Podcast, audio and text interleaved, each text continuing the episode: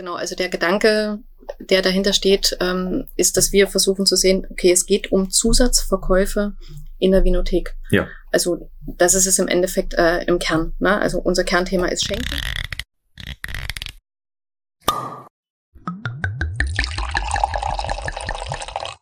Hallo und herzlich willkommen bei Wein verkauft, dem Fachpodcast der Weinbranche. Heute hat's mich ins wunderschöne Meißen verschlagen. Ich bin auch heute Morgen schon äh, über die Elbe gewandert und habe die Ausblick genossen. Aber ich bin gar nicht wegen dem Fluss hier, sondern heute bin ich bei Susanne Gebhardt zu Gast. Sie hat mich auf ihre Kosten hier eingeladen und wir sprechen heute über das Thema Winzerweingummi. Ich bin Diego vom Wein verkauft Fachpodcast der Weinbranche. Hier geht es um effektives Weinmarketing, Weinbaupolitik, Verkaufskanäle, Betriebsentwicklung und lukrative Marktnischen, die Grenzen der Weinwerbung und die Beziehung unserer Branche zum Alkohol. Als Weinplus-Mitglied bekommst du attraktive Kostenvorteile bei wichtigen Zulieferern der Weinbranche, kannst die Episoden schon 14 Tage früher hören und dich mit hunderttausenden Weinkunden und Weinprofis auf der ganzen Welt vernetzen. Amorim Kork hat diesem Podcast in den ersten Monaten das wirtschaftliche Überleben gesichert das ist die Art von Firma, die man als Partner haben möchte. Und ganz nebenbei ist Amorim mit gutem Grund Weltmarktführer für Korken. Der Green Deal kommt. Wenn du zu den Weingütern gehören willst, die sich rechtzeitig darauf einstellen, tritt Piwi Deutschland bei. Ich bin seit 2022 Vorstandsmitglied von Piwi International und bei uns spielt die Musik. Wir sind bald 1000 Betriebe aus über 20 Ländern und sprechen über den Anbau und Ausbau von Rebsorten mit hohem Einsparpotenzial beim Pflanzenschutzmittelaufwand. Den Unterschied zwischen viermal Spritzen im Jahr oder zwölfmal muss ich dir nicht ernsthaft vorrechnen, oder? Für eine Mitgliedschaft musst du weder Piwis angepflanzt haben noch Bio machen oder dich sonst irgendwie verbiegen. Komm zu uns und informier dich. Neben dem Podcast beraten mein Team und ich kleine und mittlere Familienweingüter, die sich weiterentwickeln und ihre Fahrtrichtung schärfen möchten. Typische Szenarien sind Generationswechsel, der Übergang von Trauben- oder Fassweinproduktion zur Flaschenvermarktung und der Wunsch, endlich ein Betriebsprofil mit klarer Positionierung zu haben. Du bekommst von uns einen realistischen Betriebsentwicklungsplan, der zu 100 Prozent auf deinen betrieblichen Gegebenheiten aufbaut. Wir wissen, was in puncto Fördergeld abgeht und begleiten dich durch den Designprozess, die Auswahl von Dienstleistern oder Software, um den maximalen Gegenwert deiner Investition zu sichern und schleusen deine Weinmarke ins stark wachsende Netzwerk von Wein verkauft, dem Fachpodcast der Weinbranche. Melde dich einfach für ein Vorgespräch. Susanne, die brennendste Frage, die sich mir aufdringt, äh, wenn ich hierher komme, ist, bei WhatsApp hast du, glaube ich, ein Bild, wo du mit der Hängematte irgendwo im Wald rumliegst. Ist das eine Ticket to the Moon oder ist das eine Amazonas oder was für eine Hängematte ist das? Äh, die Hängematte, die ist von Globetrotter. Von Globetrotter, okay, weil ich bin auch so total der Outdoor-Freak und ich bin immer sehr an Hängematten und Hängemattentechnik interessiert. Hast du ein Geheimnis, wie man nachts verhindert, dass einem der Rücken abfriert? Äh, in der Tat, äh, wir nehmen eigentlich die Thermounterwäsche. Ah, okay. Nee, ich äh, probiere nämlich immer mit verschiedensten Luftmatratzen. Ich habe mir jetzt eine Luftmatratze gekauft, die man so in die Hängematte reinlegen kann, die also mit der Form der Hängematte mitmacht und es ist irgendwie alles nicht das wahre. Thermounterwäsche. Es gibt aber auch Zelte, die man als Hängematte zwischen Bäume spannen kann. Echt? Aha. Ja, weil ich habe nämlich gesehen bei Amazonas, die, oder ja doch, Amazonas heißen die, die haben eine Hängematte gebaut, wo du unten eine Isomatte reinschieben kannst in so ein extra Fass. Fach. Das ist auf jeden Fall smart unterstacht, ja. Ja, ja. Nee, weil das macht Sinn und das ist cool. Er hat mich sehr gefreut, dass ihr auch so Outdoor-Fans seid. Habt ihr echt einen wunderschönen Garten. Also für diejenigen, die keine Ahnung haben, äh, man muss sich vorstellen, wir haben hier eine Stadt. Die Stadt sieht aus, wie Meißen halt aussieht. Und dann auf einmal so eine grüne Oase. Und das ist, wo die Susanne lebt. Das ist echt äh, beeindruckend. Was muss denn im Leben passieren, damit man auf die Idee kommt, Weingummi herzustellen? Das ist jetzt ja nicht so der ganz typische Karriereweg. Der typische Karriereweg wahrscheinlich nicht, aber zumindestens ähm, sind die Vorkenntnisse durchs Agrarstudium ähm, erstmal gegeben und ja, durch meinen Freund ist der Weinberg auch in mein Leben gekommen. Und ja, wir sind im Endeffekt von der Fläche her zu klein, um einen eigenen Flaschenwein zu machen, ähm, aber auch zu groß, um selber zu verkonsumieren. Und bisweilen werden die Trauben abgegeben. Ähm, wir erhalten ein Traubengeld dafür. Und ja, aber zunehmend ist es jetzt so geworden, dass der Weinberg eigentlich zum teuren Hobby geworden ist. Um es mal ja, da seid ihr etwas, ehrlicher als viele andere Winzer. Etwas, äh, etwas charmant auszudrücken. Ja, ja also verstehe. die Anforderungen steigen bei uns genauso wie bei allen anderen. Ähm, und das Traubengeld geht aber parallel dazu dann auch sukzessive zurück. Und also ja, klar, wenn man das über Generationen äh, Was kriegt betreibt, auf den Hektar hier? Weißt du das? Ähm, das kommt auf die Sorte drauf an und auf die Qualitäten. Ich habe jetzt, ich war äh, kürzlich am, war ich in Freiburg in der Nähe. Die haben nicht mal mehr ihren Pflanzenschutz bezahlt teilweise. Das ist richtig übel. Also da gibt's einige, also es gibt auch Genossenschaften, die laufen gut, aber es gibt ein paar, wo ich jetzt gedacht habe, yo, das, äh, das geht nicht lange gut. Ja. Ähm, Agrarstudium, hast du irgendwie familiär was damit zu tun oder ist es privates Interesse? Ähm, nee, also familiär überhaupt keine Verbindung zur Landwirtschaft, also weder Betrieb noch, dass wir mal ein Schaf oder irgendwas gehabt hätten. Ähm, nee, das war pures Interesse. Und eigentlich der ursprüngliche Wunsch, eigentlich wollte ich mal in die Entwicklungsarbeit gehen. Hm. Und da ja, waren halt immer interdisziplinäre Studiengänge gefragt. Also ja. Landwirtschaft und Jura oder Wasserwirtschaft und irgendwas Organisatorisches. Also Kombinationen, die man jetzt so auf dem freien Markt nie findet.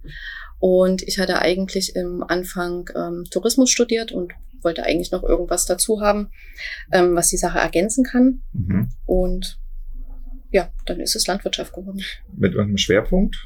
Ähm, ich habe dann im Einkauf für Agrarrohstoffe gearbeitet, also Ein- und Verkauf von Getreide, Raps, Ölsaaten und bin dann hier in einer regionalen Bioölmühle gelandet und habe dann dort die Landwirte betreut und den Einkauf der Ölsaaten mhm. gemacht. Ja, ich meine auch im Studium. Also gibt's da, hast du dich dann irgendwie auf Tier oder? Äh ich habe mich auf Landhandel, äh, Landhandel konzentriert. Also wirklich in der Tat das, das Einkaufen und Absichern von Kontrakten. Mhm. Ja, das ist was, äh, mit der richtigen Landwirtschaft kenne ich mich gar nicht so sehr aus. Also ich bin völlig auf den Weinbau beschränkt. Aber spannend.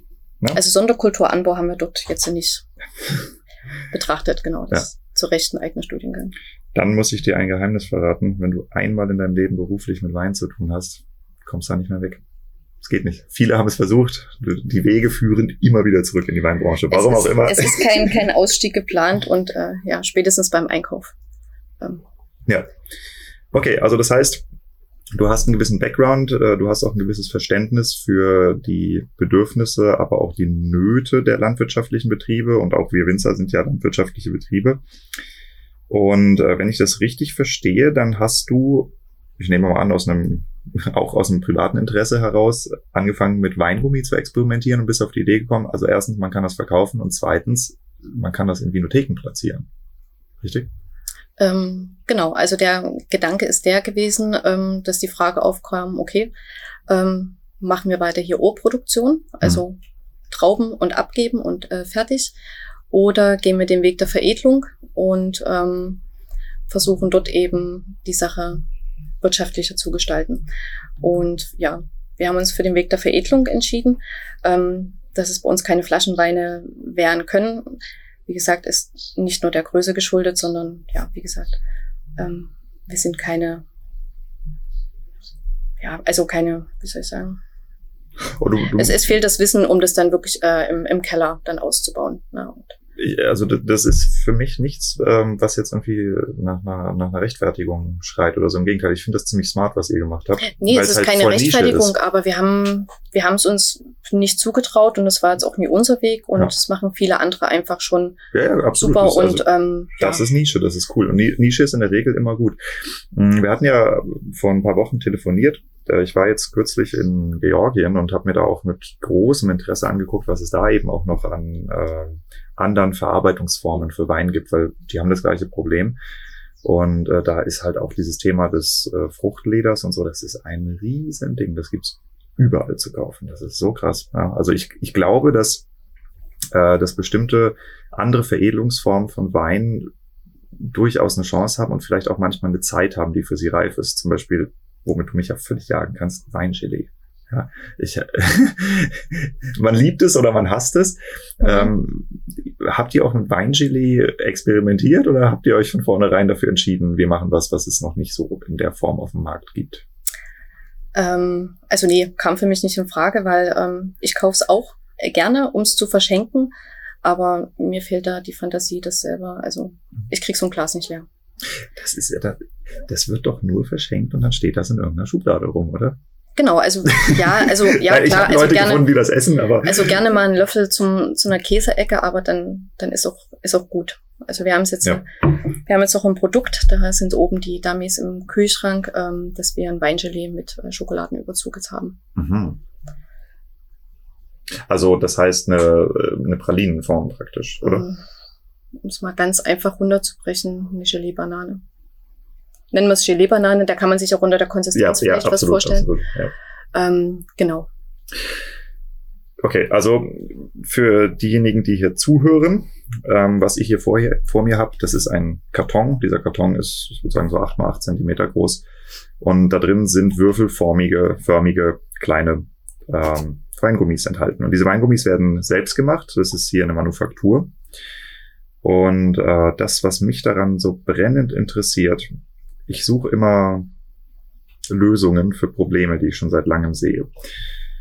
Ich weiß nicht, wie viel du über mich weißt. Ich habe, ähm, bevor ich mit diesem Podcast und mit der im Wesentlichen ja Unternehmensberatung für Weingüter angefangen habe, habe ich zweieinhalb Jahre für Havesco gearbeitet. Äh, und zwar ganz speziell für Wir Winzer, den Online-Shop wirwinzer.de. Und ähm, dort habe ich mir also meine Aufgabe war es, Verträge mit Weingütern auszuhandeln und den bestehenden Weingütern die Kondition hochzudrehen.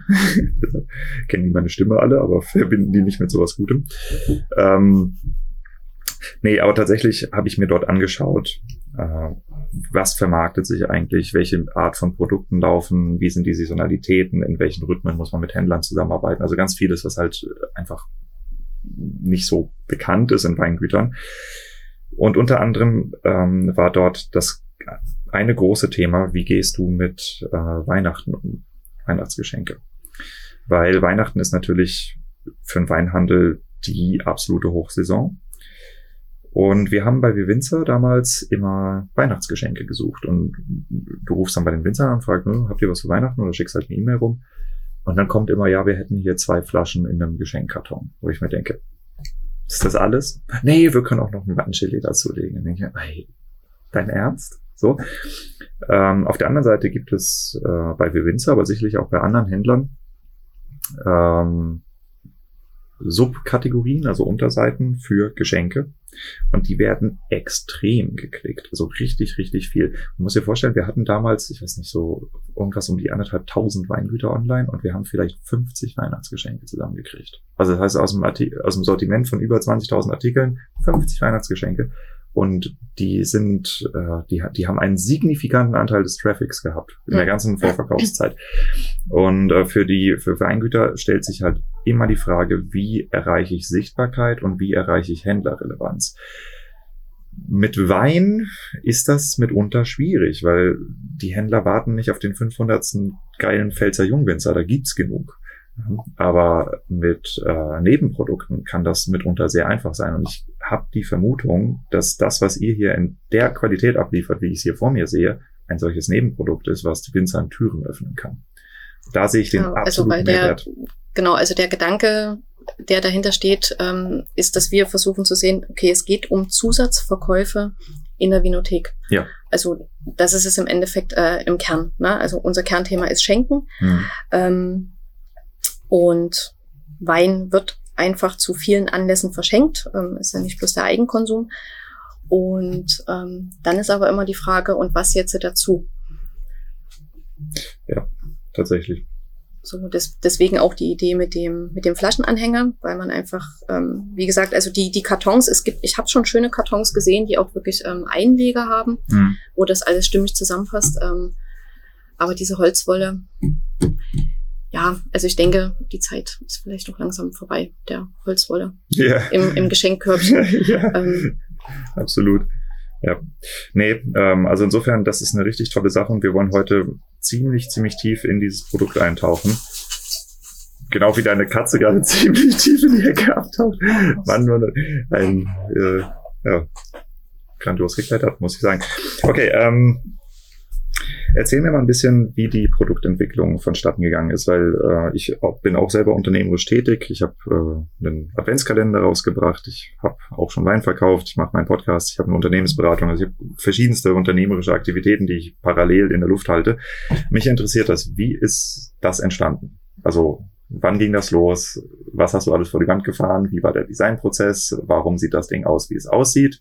Wie hätte es sonst aussehen können? Äh, das finde ich spannend. Ähm, zur Produktentwicklung, also es ging erst um das Produkt, die Verpackung war erst ganz zum Schluss, ähm, also eigentlich das letzte, was wir, was wir angegangen sind. Ähm, ja, Produktentwicklung, wie ging das los? Eigentlich in der heimischen Küche, also ganz klassisch. Erstmal Muster gekauft von, äh, von Unternehmen, die, die sich mit diversen Zucker, Glucose, Gelatinearten ähm, beschäftigen ähm, und dann erstmal versucht, eine Konsistenz herzustellen, die funktioniert. Ich, ich stelle mir das vor, du bist da mit verschiedenen Silikonformen und am Streichen wie in der Konditorei oder wie sieht das aus? Ähm, nee, das war am Anfang erstmal ein klassischer Kochprozess. Also das heißt erstmal alles in den Topf geschmissen, gerührt, geschaut, wie, wie ist die Konsistenz am nächsten Morgen. also erstmal an der Konsistenz äh, lang gehangelt. Und als die Konsistenz dann da war, dann geschaut, okay, und jetzt muss der Wein dort in irgendeiner Form noch rein. Ähm, und da sind dann schon die ersten Probleme aufgetreten. Und ja, das Ergebnis war im Endeffekt immer Tortenguss. Also, um es ganz einfach zu sagen, wir haben einfach nur äh, aufwendig teuren Tortenguss hergestellt. Also absolut unbefriedigend. Und nachdem ich dann halbes. Liegt das irgendwie an der Säure oder? oder? Äh, nee, also zum einen die Zusammensetzung der einzelnen Zutaten. Ähm, und dann ist bei der Süßwarenproduktion oder bei diesen Gelatineartikeln die Reihenfolge der Zugabe der einzelnen Zutaten von Bedeutung mhm. und auch bei welchem Temperaturlevel zugegeben wird. Mhm.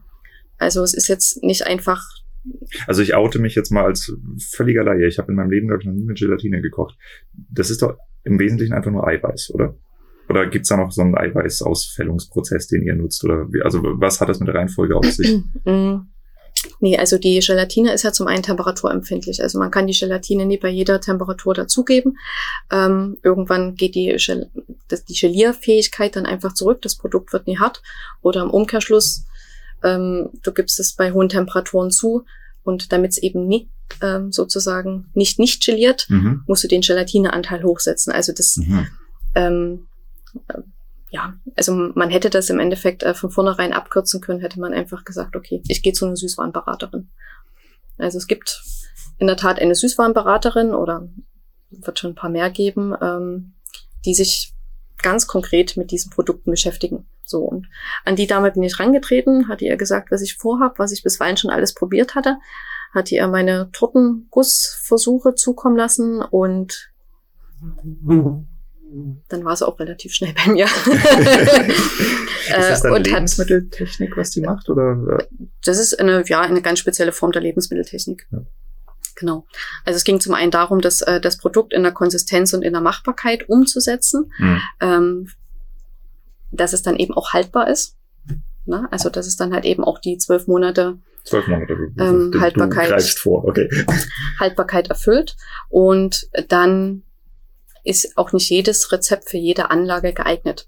Ähm, also wenn man jetzt große Mogulanlagen hat, wie beispielsweise ähm, Haribo oder andere große, äh, die mit einem Stärkebett arbeiten, die brauchen eine ganz andere Rezeptentwicklung als wir jetzt, die mit Silikonform ähm, und noch Töpfen und einer einfachen Gießmaschine arbeiten. Mhm. Ähm, genau, also das musste abgestimmt werden und das hat dann im Endeffekt auch nochmal einen guten Monat gedauert, ehe dann die Prozesse ähm, also bist du sich eingegroovt wie, wiederholbar fertige, gleich aussehende Stücke auf dem Tisch hattest, oder? Ähm, genau. Ja. So, und dann musste anhand dessen, was dann entwickelt wurde, ähm, geschaut werden, okay, und was brauche ich jetzt für Maschinen, ähm, die das machbar machen, die im Budget liegen mhm. ähm, und was für uns händelbar ist in unserem Setting mit anderthalb Personen. Hast du das alles neu gekauft oder hast du gebrauchte Maschinen gekauft? ähm, da das alles ähm, Spezialmaschinen sind, die wirklich nur für diesen einen ja. Case äh, einzusetzen sind, sind das alles neue Maschinen. Genau. Ah, okay. Ja, weil ich hatte jetzt gedacht, vielleicht hast du dann irgendwie so aus einer bestimmten äh, anderen Lebensmittelverarbeitungsrichtungen irgendwas äh, nehmen können. Weil wir zum Beispiel im, im, Weinbau nutzen wir ja ganz viele Filtrationstechniken, die aus der äh, Wasseraufbereitung kommen. Mhm. Ja, oder äh, ganz viel äh, Sterilisation, die eigentlich aus, dem, aus Milchviehbetrieben stammt oder so. Das wird dann einfach recycelt. Adaptiert, einem, ja. Ja. Also das, das würde jetzt nur diesen Vakuumrotationsverdampfer ähm, betreffen, der für die Konzentratherstellung da ist, weil das ist eigentlich ein klassisches Laborgerät. Mhm. Also da wären Pflanzenextrakte für die Arzneimittelindustrie beispielsweise draus gewonnen. Also das ist eher untypisch, das jetzt in dem, in der Form im, im Lebensmittel einzusetzen. Mhm. Vakuumrotationsverdampfer. Für diejenigen, die nicht wissen, was das ist, was ist das und was machst du damit? Äh, der Vakuumrotationsverdampfer, das ist ein, ein Gerät mit zwei Kolben, was also der zieht einen Unterdruck über eine Flüssigkeit also anders. dadurch, dadurch also verdampft das Wasser bei niedrigeren Temperaturen, oder? Mm, auch. Also es gibt einen großen Kolben, da kommt die Flüssigkeit rein, also in unserem Fall der Wein. Mhm. Dieser Kolben rotiert in einem Silikonbad. Mhm. Ähm, dieses Silikonbad erhitzt den Wein, der da drinnen ist. Und unter Vakuum wird sozusagen der Verdampfungsprozess schon bei 40, 50 oder 60 Grad eingeleitet. Damit wir keine Karamellisierung haben. Oder? Nee, einfach bloß, dass es zum einen schneller geht und schonender. Also es ja. kommt jetzt äh, zu keiner Geschmacksveränderung. Ja. So, und unter Vakuum wird, wie gesagt, ähm, der Alkohol und der Wasser dem Wein entzogen. Mhm. Das wird in einem separaten Kolben wieder aufgefangen. Ähm, dadurch bekommen wir das Konzentrat. Und aus dem Wasser-Alkohol-Gemisch der kann dann nochmal in den Kolben gegeben werden und da kann man dann in einem noch langsameren Prozess ähm, diese Alkohol-Arom-Mischung nochmal mit rausziehen. Mhm, also das heißt, du hast einen zweistufigen, zweistufigen Destillationsprozess genau. und beides ist relevant für die Aromatik des äh, Weingummis fertig. Trägt mit bei, ja. ja. Das, ich stelle mir vor, dass ihr viele, viele Rezeptiterationen gemacht habt, bis das äh, klar geworden ist. Genau, da ist auch noch sehr viel Luft nach oben, aber ja. wir sind da immer noch am Anfang. Spannend, spannend. Genau. Okay, also gut. Also das heißt, du hattest dann äh, die Geräte, du hm. kannst jetzt äh, die reproduzierbare Produkte herstellen. Und an welchem Punkt fängst du an, dir über Verpackung Gedanken zu machen? An welchem Punkt? Ja. Ähm, oder in welchem Jahr sind wir gerade? Also Produktentwicklung Kochen, da sind wir in 2020. Und Ende 2020, ähm, jetzt muss ich selber erstmal überlegen, wie der, wie der Gang war. Also der Ausgangspunkt war erstmal zu sagen, wir machen ein Produkt für Erwachsene. Also das war erstmal der, der Ausgangspunkt. Also wir wollten auf jeden Fall keine, äh, keine bunten Bärchen haben, keine, keine Blüten, kein kein Schnicki-Schnacki und da ich selber so ein sehr ähm, puristischer und äh, rationaler Typ bin, wollte ich auch eine klare Form haben und hatte mich deswegen für den Würfel entschieden. Mhm. Ähm, und der Würfel hatte sich dann durchgezogen. Also im Endeffekt die unsere Weingummis sind Würfel. Die Schachtel hat die Form eines Würfels. Ähm, Im Logo ist der Würfel zu erkennen. Mhm. Ähm, und ja, das ist sozusagen dieses ähm, Kern, das grafische Kernelement, was sich bei uns überall durchzieht.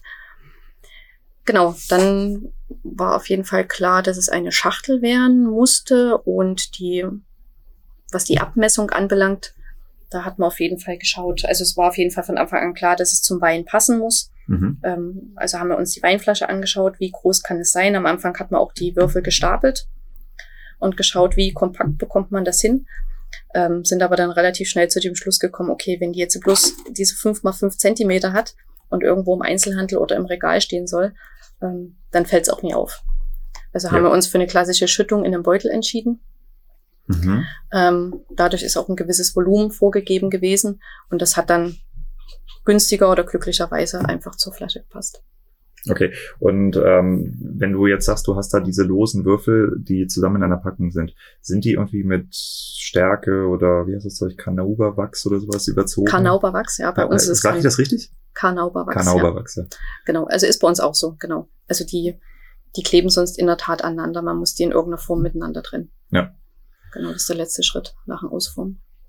Okay, cool. So, und du hast jetzt hier zwei verschiedene Produktformen nebeneinander, also beziehungsweise zwei verschiedene Marken nebeneinander. Was hat's damit auf sich? Also wir haben zum einen den sächsischen Elbweingummi, das ist das Produkt, mit dem wir hier in Meißen gestartet sind. Beim sächsischen Elbweingummi ist es so, dass wir hier mit 25 Prozent Weinanteil im Weingummi arbeiten. Wir haben immer eine Mischung aus einer roten und einer Weißweinsorte und haben hier vier verschiedene Geschmacksrichtungen. Also das heißt, wir haben einmal die rote und die weiße Traube, dann haben wir die Quitte und Johannisbeere, Birne und Pflaume und Apfel und Kirsch. Also immer eine rote und eine weiße Variante. Wird das dann über, über Saft gemacht oder über Aromaessenzen? Ähm, es ist ein geringer Saftanteil mit bei, ähm, aber da das ein Kochprozess ist, der bei weit über 110 Grad stattfindet, ja. ähm, muss man dann ehrlicherweise zugeben. An, oh, du schockierst hier niemanden, also wir Na, sind alle also in der das, Lebensmittelherstellung. Ähm, das ist bedauerlicherweise ja. so. Also was ja. heißt bedauerlicherweise, aber das, äh, der Prozess gibt es halt einfach ja. nicht her. Genau. Genau, das ist das Produkt, mit dem wir gestartet sind. Wird, wie gesagt, äh, im Manufakturstil hier in Meißen hergestellt.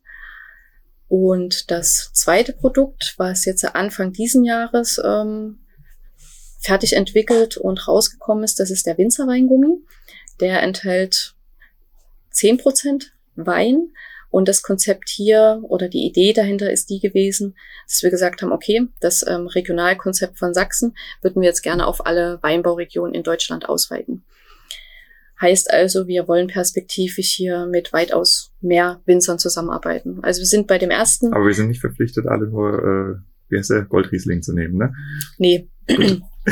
nee, nee, also Goldriesling ist auch bei uns äh, in der sächsischen Variante nicht mit verarbeitet. Ähm, beim Winzerweingummi sind wir jetzt mit dem Pfälzer ähm, Wein gestartet für die erste Charge und wollen das dann perspektivisch für die nächsten Chargen mit anderen Winzern ähm, ja, einfach weiter, weiter treiben, weiterspielen.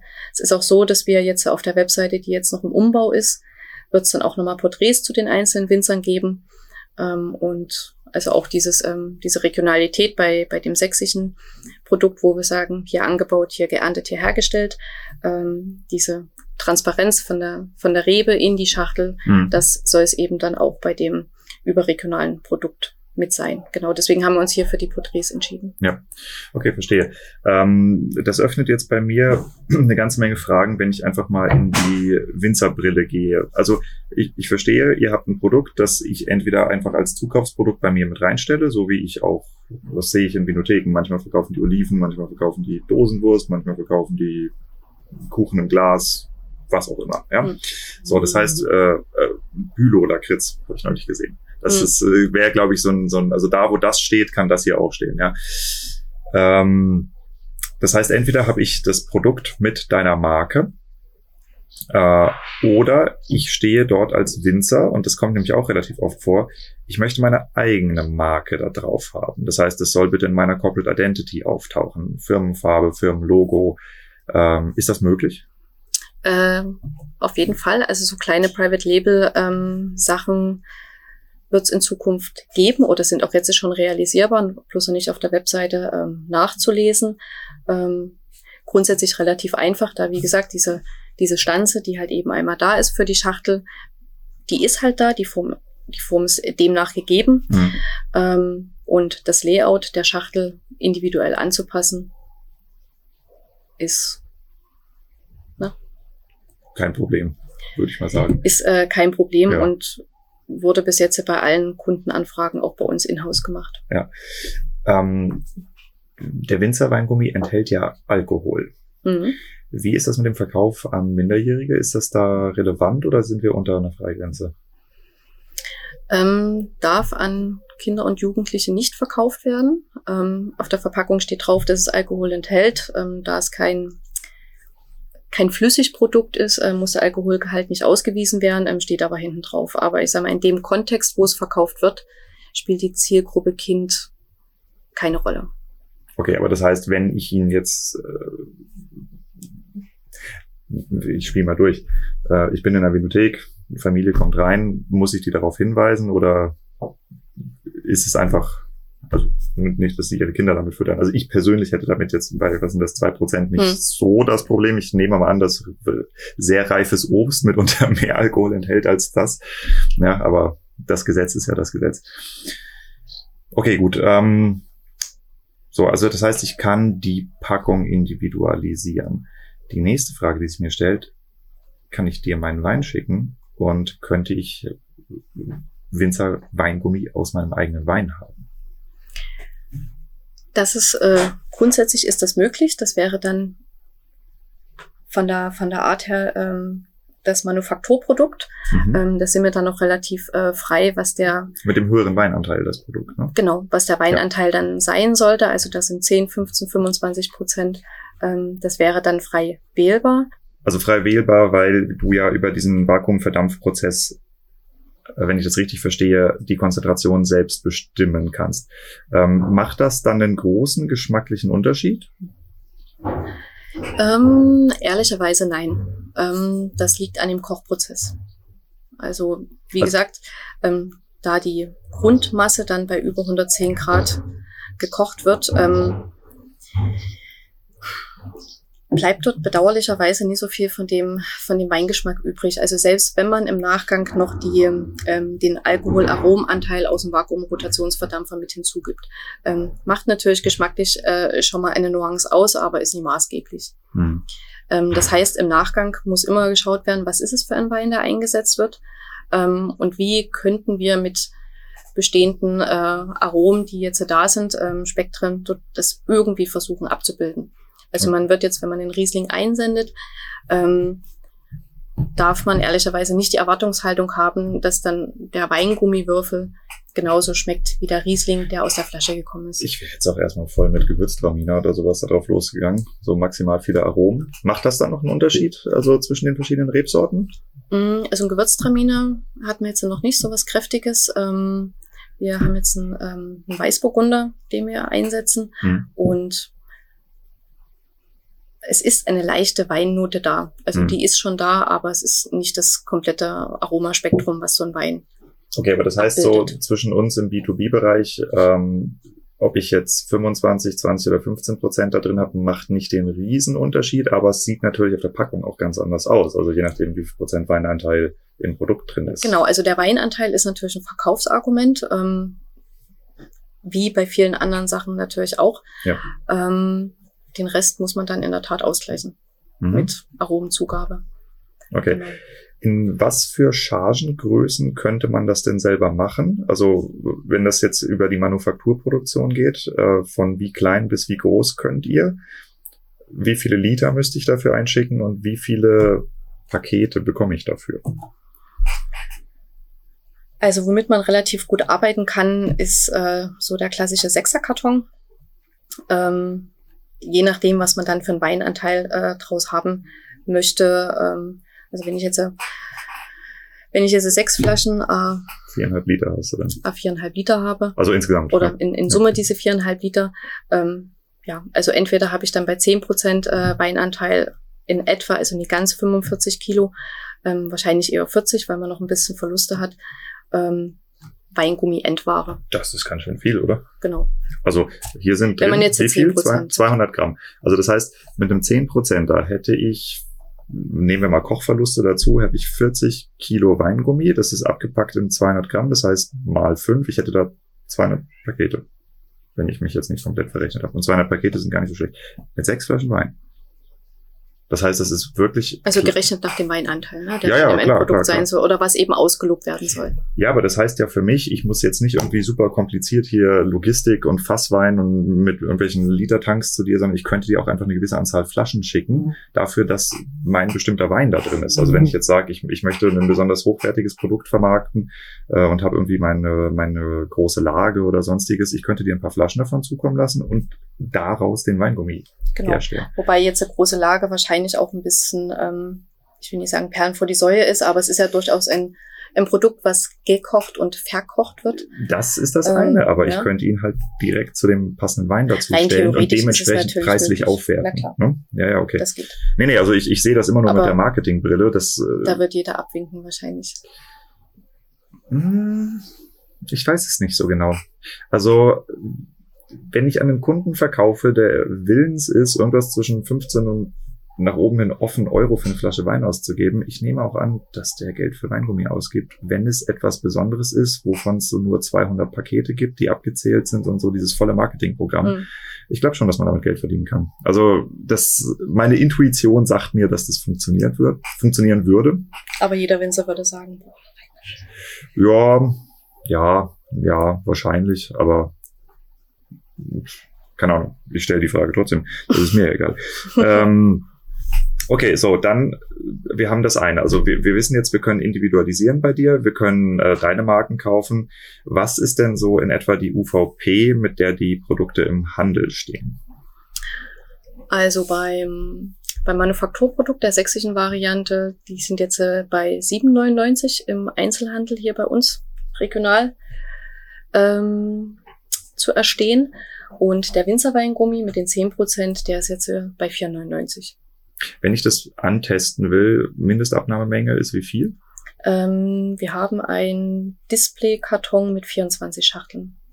Okay, das ist dann ein, also das heißt, ich krieg vier mal sechs von denen hier oder wie sieht das aus? Also vor uns steht, für die, die es nicht sehen, ein Mini-Display ungefähr in der Größe eines äh, einer Weinflasche oder wie so ein Leitsordnerhalter, wo vier von diesen Paketen übereinander drin stehen.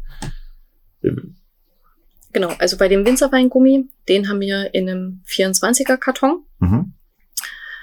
Und der Elbweingummi, der hat ein anderes Display, da sind 20 drinne. Mhm. Okay, also das ist die kleinste Bestellcharge, die ich. Genau. Okay. Und dieses Turmdisplay, ähm, das geht man einfach meistens noch mit on top dazu, dass es eben im Kassenbereich auch Sinn macht oder vielleicht wirklich mal an der Regalplatzierung. Ja. Ähm, was mich jetzt interessiert, hier liegen noch andere Pakete rum. Ich habe mir die gerade mal angeschaut. Also wir haben es hier jetzt mit so Kleinstwürfeln zu tun, die so Größe von Kinderduplo-Spielzeugen sind, also fünf mal fünf Zentimeter. Mhm. Ich lese jetzt hier drauf sowas wie Schloss Lisa, dann lese ich Schloss Eberstein, Restaurant und Hotel, dann sehe ich Dresden Elbland. Sind das Produktdummies oder macht ihr da schon was? Äh, das sind Kundenanfragen. Da ging es äh, im konkreten Fall um ähm, Betthupfer, die ähm, auf dem, im Hotelzimmer aufs Kopfkissen mitkommen als Dankeschön, mit, ähm, als Alternative zu einem, zu einem Schokoherz beispielsweise. Oder ähm, bei Schloss ähm, Eberstein bin ich mir nicht ganz sicher, aber ich glaube, dort ging es vornehmlich um die Tagungsgäste als Tagungsdankeschön, dass es mit auf den Block gelegt wird. Und die Stadt Dresden nimmt es als Messegoodies. Also jedes Mal, wenn die Stadt Dresden sich auf irgendeiner Messe präsentiert, gibt's halt eben für die Standbesucher eine Mini-Schachtel mit dazu. Hm. Nee, das finde ich hervorragend, weil das auch einfach, äh, das, das wirkt sehr hochwertig, ist schön bedruckt, ist gut gemacht. Und tatsächlich ist es halt so ein echt individuelles Giveaway. Also wenn ich mal drüber nachdenke, was kriegst du denn? Sowas könnte ich mir selbst bei einem Arzt vorstellen oder bei einem Architekten oder irgendwo, du bist halt so ein, also das ist wie eine Visitenkarte und so ein individuelles Produkt, da erinnert man sich tatsächlich dran. Das ist echt schön. Also zumindestens das, das Schöne am Würfel ist ja, dass man, also jetzt mal abzüglich der, der Fläche, die jetzt für gesetzliche Angaben ähm, notwendig sind, aber man hat fünf Kommunikationsflächen, die man frei für sich nutzen und bespielen kann. Der ist zugeklebt. Der ist zugeklebt, okay. Der hier auch? Nee, der nicht. Der nicht. Du hast noch eine wesentliche. Also ich habe auch mal so, ein, also so, so Mini-Weinflaschen verpackt. Mhm. Wenn du ihn aufmachst, Innenseite vom Deckel, das ist eine nicht zu unterschätzende Fläche, da guckt jeder rein. Ja.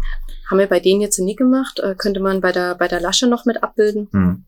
Ähm, aber der einseitige Druck ist natürlich auch der wirtschaftlichere. Klar, ja gut, aber das ist ja mal Frage des Kunden, also was der bezahlen will oder genau. nicht. Ja. Okay, also das heißt, wir haben jetzt hier ein Produkt, ähm, das als Geschenkartikel geeignet ist. Wird es eine Weihnachtsedition oder sowas geben? Ähm, ja, aber nur in Form einer Schachtel. Also kein also, Zimt drin? Nee, also ich weiß, man soll, man soll immer nie die eigenen ähm, Vorlieben dort ähm, anbringen. Aber ich hatte schon das ein oder andere Glühwein, Weingummi, Gummibärchen in der Hand und es ist, ähm, nee, es ist kein schönes Produkt, könnte ich auch nie mit gutem Gewissen ähm, verkaufen. Ja. Und äh, gerade Weihnachten oder andere Anlässe, ähm, es hat sich so ein bisschen gezeigt, dass die anlassbezogene Verpackung mhm. meist relevanter ist als der, der Inhalt, der dann wirklich noch die Zimtnote haben muss. Ja, nee, das, das, das, das sehe ich tatsächlich ganz ähnlich wie du. Ähm, gibt es Ambitionen, sowas wie einen Adventskalender zu machen?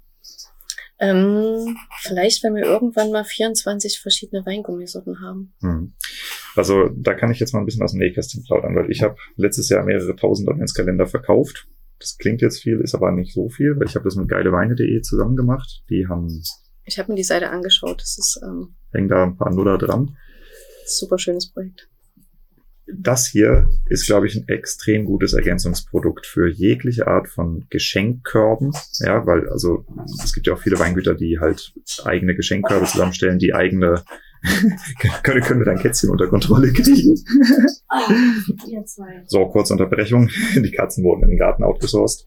Äh, kommen natürlich gleich wieder. So, okay, also das heißt, ähm, wir waren stehen geblieben bei, wo dieses Produkt überall funktionieren könnte, nämlich Geschenkkörbe, ähm, Firmenpräsente, Adventskalender, halt auch alles, wo das reinpasst. Das sind, was sind das, fünf mal fünf Zentimeter? Das sind fünf mal fünf Zentimeter, genau, ja. und kann befüllt werden mit 50 Gramm. 50 Gramm, okay. Mhm, genau. Wie viele Würfelchen sind das? Das sind dann sechs rote und sechs weiße. Zwölf Würfelchen? Mhm. In so einem kleinen Ding? Mhm. Oh, cool. Okay, also das heißt, ich habe tatsächlich was, wo ich auch probieren kann und nicht beim ersten Hubs, bis es weg. Genau. Finde ich sehr gut. Ähm, was hat's mit dem QR-Code hier drauf auf sich? Ähm, das ist der von der Stadt Dresden. Also eingescannt dürfte man da bei Dresden Marketing auf der Seite rauskommen. Mhm. Okay, also das heißt, wir haben hier ein wirkliches, äh, ein, ein richtiges modernes Marketinginstrument. Ähm, ich sehe das tatsächlich auf Messen, so wie du es auch schon einsetzt. Wir haben immer mehr das Thema digitales Weinglas, Tracking, welche Probe du gemacht hast. Äh, Visitenkarten werden eigentlich nur noch hm. gescannt, also ganz alte Schule. Also ähm, das hier ist auf jeden Fall was, womit man in Erinnerung bleiben könnte. Ähm, wenn ihr solche Individualgeschichten macht, kommt das Design dann von euch oder gebt ihr die Stanze an die Leute und die sollen sich selber ums Design kümmern? Ähm, also die bisherigen Partner waren ganz froh, dass wir das gemacht haben. Okay, also man könnte ein All-Inclusive buchen oder. Genau, also das bieten wir in der Tat auch kostenfrei mit an. Also, weil in der Regel gibt's ja schon äh, Marketing. Ja, ähm, welche Chargengröße denn? Material. Also ab, ab 1000 Minis macht's Sinn. Okay. Ja. Ähm, ansonsten, also kleinere Mengen gehen natürlich auch, aber das ist dann preislich in der, in der Regel nicht, nicht ja. attraktiv. Okay, ähm, 1000 Minis, das ist jetzt eine gar nicht so uninteressante Größe, weil die meisten direkt vermarktenden Weingüter liegen zwischen 500 und 1500 Aktivkunden irgendwo. Das heißt, wenn ich jetzt meinen Kunden ein Weihnachtsgeschenk schenken wollte, wäre das ja hier eine interessante Option. Oder halt mit reinlegen. Ähm, genau, also für einen Kunden sind wir jetzt auch im Gespräch, dass das ähm, das Goodie wird für die Online-Bestellungen. Schickt ihr das dann raus oder geht das alles zum Kunden und der packt das mit ein? Es geht gesamt an den Kunden okay. und er okay. gibt es dann seinen Bestellungen zu. Okay. Äh, Costa Quanta, wenn ich 1000 hole? Ähm, die gehen ab 1,75 los. Ja. Netto. Netto, okay. Genau. Gut, gut, gut. Nee, ist ein interessantes Produkt. So, ähm, jetzt haben wir aber natürlich auch mit Nischenkunden zu tun. Wir haben Vegetarier, die keine Gelatine haben wollen. Wir haben eventuell Leute, die Wein mögen, aber kein Alkohol trinken. Wir haben Bio. Ähm, wie sieht's bei dem Produkt mit diesen Märkten aus? Also ähm, vegan und alkoholfrei ähm, haben wir in der Tat auch jetzt schon des Öfteren gehört und das Produkt ist auch schon fertig entwickelt mhm. und wird jetzt wahrscheinlich Ende September, Anfang Oktober dann in die Produktion gehen. Lieferfertig ist dann?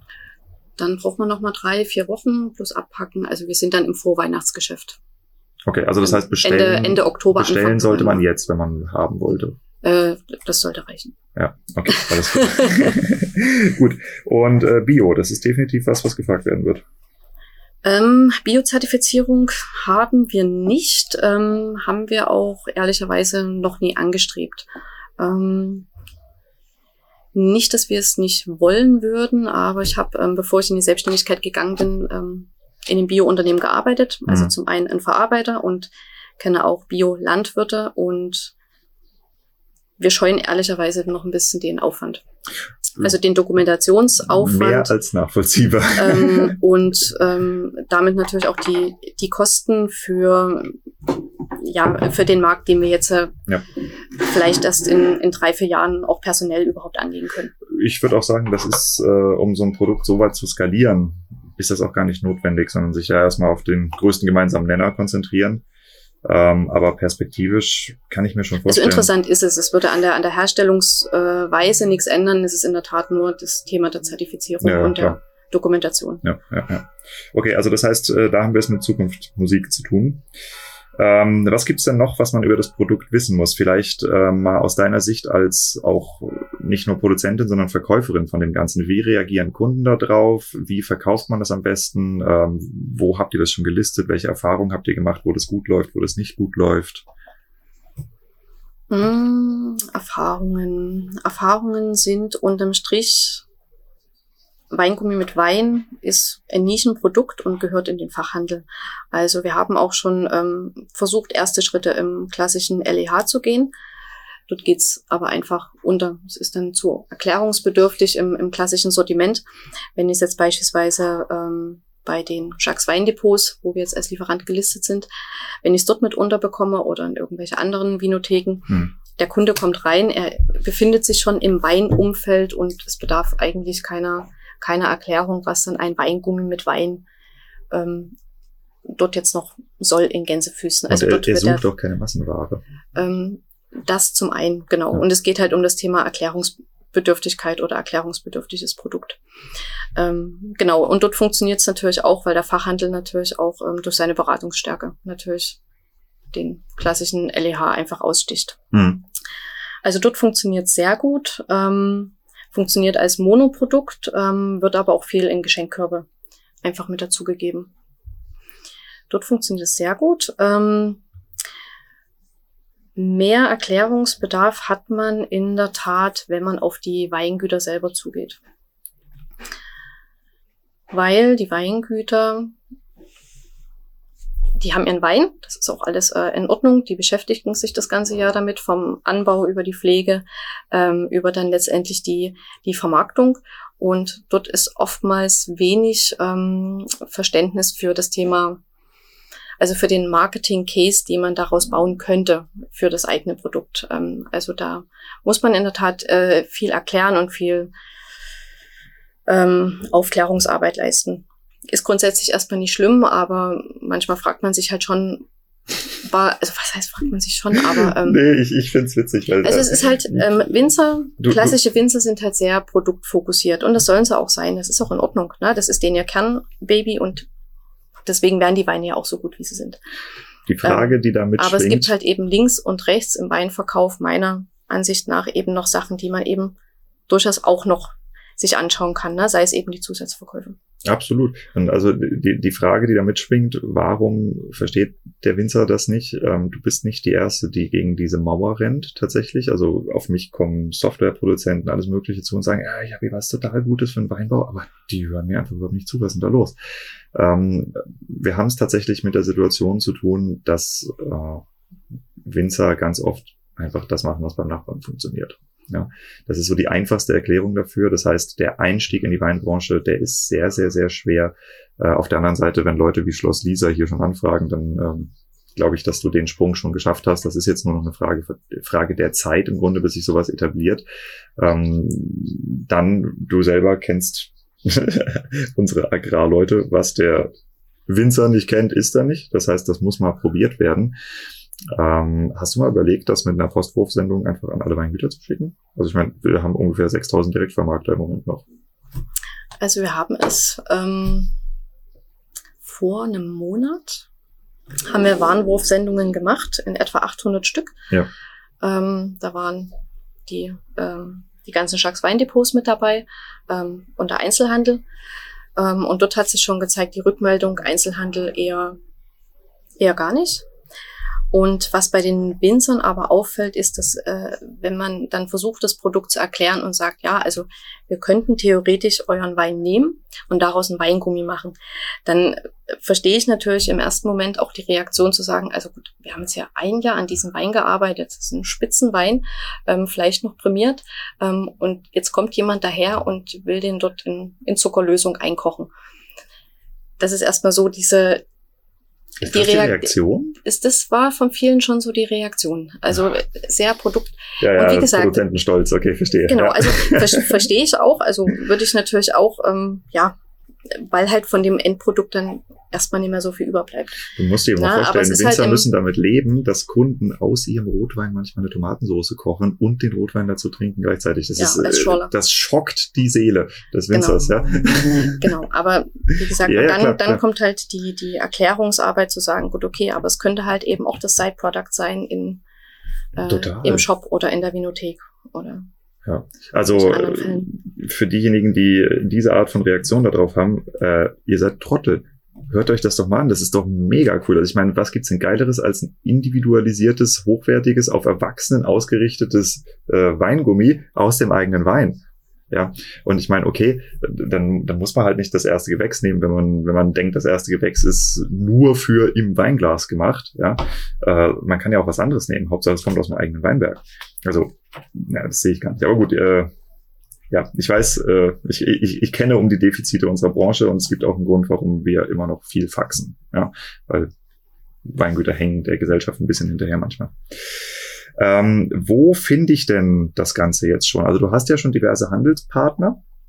Ich glaube, vorhin ist einmal im Vorgespräch äh, der Begriff DDV äh, gefallen. Äh, was ist das?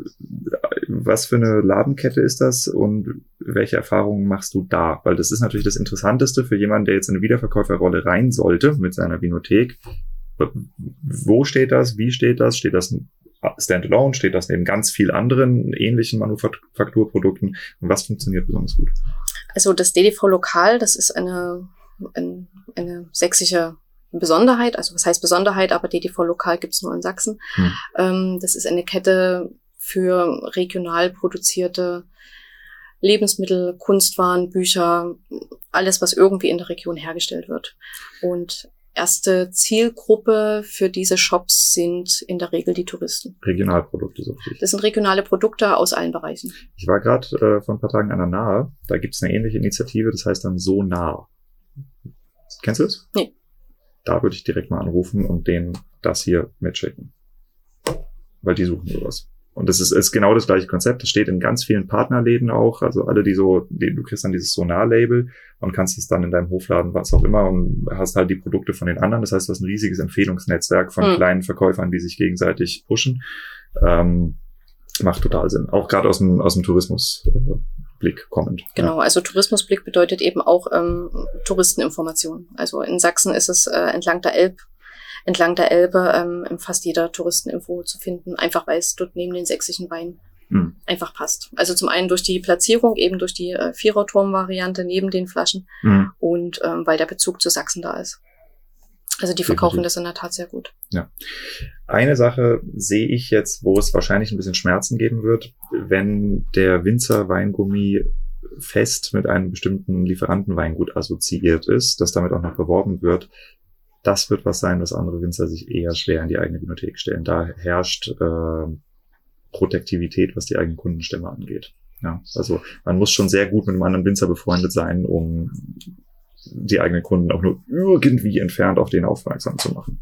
Ja. Mhm. Deshalb, also ich glaube, der Individualisierungsweg ist der, der einfachere. Ähm, also ja, grundsätzlich ähm, verstehe ich die Denke, aber zum einen ist es ähm, auf der Schachtel nicht ähm, vermerkt. Mhm. Also die Winzer werden jetzt nicht einer konkreten Charge zugeordnet, auch wenn das äh, bei uns äh, in der Nachver Nachverfolgbarkeit ähm, natürlich gegeben ist, aber wir werden den Winzer nicht auf der jeweiligen Schachtel bewerben. Es gibt eine also Seite. Ist ein völlig neutrales Produkt aus. Es ist erstmal so optisch ein neutrales Produkt okay. und es gibt bei uns auf der Seite einfach dann die Möglichkeit zu schauen, gut, okay, und mit welchen Winzern haben wir jetzt hier schon zusammengearbeitet. Mhm. Also ich glaube nicht, dass man da groß in Rivalitäten ähm, verfallen muss. Es ist einfach bloß ähm, das Thema Regionalität. Ja, irgendjemand muss den Wein gemacht haben. Im, im, im, im Zuckerwarenbereich einfach ähm, ja. zu bespielen und zu durchdenken, was bisweilen halt eben nur im Schokobereich gemacht wird. Na, also bei, bei Schokolade. Hol mich kurz ab. Im Schokobereich? Im Schokobereich Beispiele? bei Schokolade ähm, wird ja immer mit den, mit den Herkünften der Schokolade geworben oder mit Labels. Ähm, Fairtrade oder biozertifizierte mhm. Schokolade mhm. aus der und der mhm. Region oder wir arbeiten dort mit der ähm, mit der Kommune in dem Bereich zusammen, hm. wird aber im Bereich äh, Süßwaren, Fruchtgummis noch gar nicht gemacht. Also wir haben ja auch das, das, das sächsische Weingummi, haben wir ja auch nochmal die Sorten gespiegelt als Fruchtsaftgummi. Ähm, dort kommen die Säfte von unserer Streuobstwiese und ähm, aus Sachsen ähm, von der Kälterei ähm, zum Einsatz. Wird halt eben auch noch nicht gemacht. Ne? Also der Fruchtgummimarkt, ähm, die Konzentrate kommen aus, ja, im Endeffekt von überall her. Genau. Deswegen ist auch die Sortenwahl so getroffen, dass es auch die heimischen Sorten sind. Ja. Genau. Das ist der, der weitere oder das, was sich daran eben noch äh, anschließt, das Thema Regionalität in Ja. dem Süßwarenbereich. Also ich finde es ein spektakuläres Produkt, weil ich schaue mir in den Vinotheken echt immer an, was steht da noch so rum. Und natürlich, du kriegst deinen Tresterbrand und Weinbergspfirsich und jetzt haben sie alle Gin im Moment und äh, bald wird es irgendwas anderes sein. Ähm, viele von diesen Produkten kommen natürlich von Dienstleistern, die aus dem Manufakturdenken gekommen sind und irgendwie festgestellt haben, aha, ich kann selber, keine Ahnung, 200 Flaschen Gin an meine Endkunden verkaufen oder ich kann zigtausende Flaschen Gin über Partnerweingüter äh, an deren Endkunden verkaufen und dementsprechend ist das White Label Thema da absolut dominant. Ähm, das sehe ich schon, dass das äh, so einfach wie möglich gemacht werden sollte. Am, am besten wäre tatsächlich, wenn ihr eine, eine Formvorlage habt, wo ich einfach nur noch mein Logo draufsetze oder ein Foto von mir einschicke, dass ich das so individualisieren kann. Mit Konfigurator. Ja, genau, ja, das war das Wort, das Mhm. mir gefehlt hat, ja.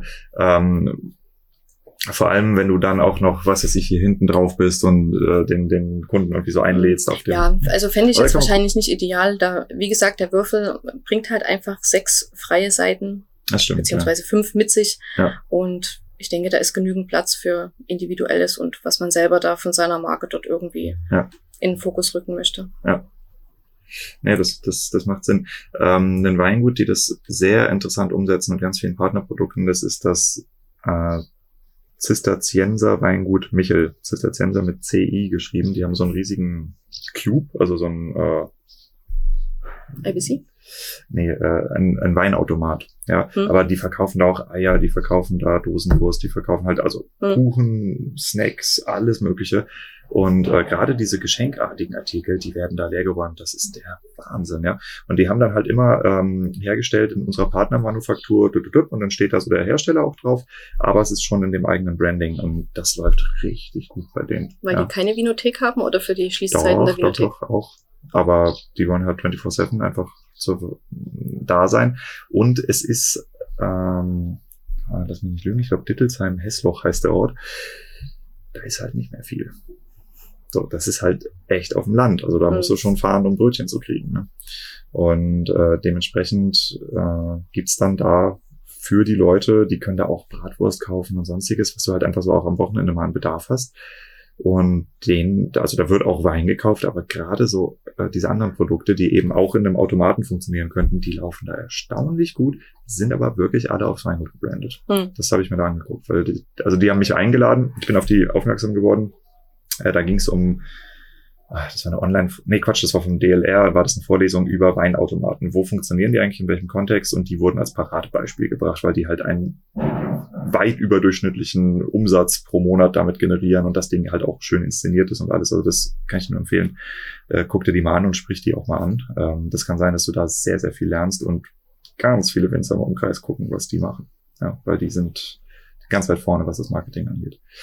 Spannend. Ähm, meine Fragen sind soweit erstmal erschöpft. Gibt es irgendwas, was man über den sächsischen Winzer Weingummi wissen muss, was nicht angesprochen wurde? Über den sächsischen. Also abgesehen davon, dass man ihn mal probieren sollte. Mm, Dadurch, dass es ein Manufakturprodukt ist, darf man nicht die Erwartungshaltung haben, dass man ein, ein rundes, glattes Haribo-Bärchen hat. Also wir kochen das alles ähm, in offenen Töpfen und gießen das mit der Hand. Also Das Bei sieht selbst gemacht aus, ne? ja, also man hat immer noch kleine Lufteinschlüsse äh, und manchmal kleine Bläschen. Ähm, das tut dem Geschmack keinen Abbruch, aber ist für, für die, die sowas in Manufakturen noch nie gesehen haben, ähm, vielleicht ein bisschen befremdlich. Liegt aber zum Teil auch mit an der quadratischen Form. Hm. Genau. Dass der, die Luft dort eben nicht so schön raus kann wie bei anderen konischen.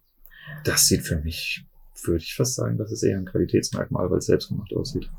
Ja, aber es ist Ja. halt immer so die Erwartungshaltung, wenn ich ein Produkt kaufe. Komprende. Da, Okay, okay. Darum geht's so ein bisschen, Ja. genau. Nö, gut, aber das, das sehe ich jetzt gar nicht als Problem, sondern im Gegenteil, das ist wirklich, da merkt man, dass man was Handgemachtes vor sich hat und dann ist die Wertschätzung eben auch wesentlich höher dafür. Cool. Ähm, freut mich sehr. Ich würde sagen, wir geben der Weinbranche nochmal eine Nachricht raus. Wenn ihr euch für dieses Produkt interessiert, wo könnt ihr es finden, Susanne? Wo können Sie es finden? Also alle Informationen sind natürlich auf der Webseite gap-weingummi.de zu finden. Gap ist G-E-B geschrieben. Genau, ja. Gustav Emil Bertha, das sind die ersten drei Buchstaben meines Nachnamens. Und ja, da wird Ende des Monats dann der, der Relaunch der Webseite kommen. Dort werden dann auch nochmal die Private Label und Sonderanfertigungssachen nochmal vernünftig mit allen Details aufgeführt sein. Ja, und ansonsten würde ich sagen, macht einfach mal Urlaub. Meißen ist ganz schön. Ja, tatsächlich habe ich es mir jetzt heute angeguckt. Gestern, als ich hier durchgefahren bin, habe ich gar nichts gesehen, aber die Stadt hier, die gefällt mir schon ganz gut. Es lohnt sich, hier vorbeizukommen. Man kann hier auch das Ganze mit einem Trip verbinden Richtung Seenplatten und sonstige Teile von Deutschlands, wo man als Winzer vielleicht nicht so oft hinkommt aber wo die Leute Wein trinken. Ja? Äh, das heißt, wenn ihr eine Weintour macht und hier in der Gegend seid, schaut doch einfach mal vorbei, besucht die Susanne, probiert das Weingummi und um Himmels Willen hört auf mit diesen blöden Vorurteilen. Das hier ist ein geiles Produkt für Vinotheken. Vielen Dank. Danke, dass du nach Meißen gekommen bist.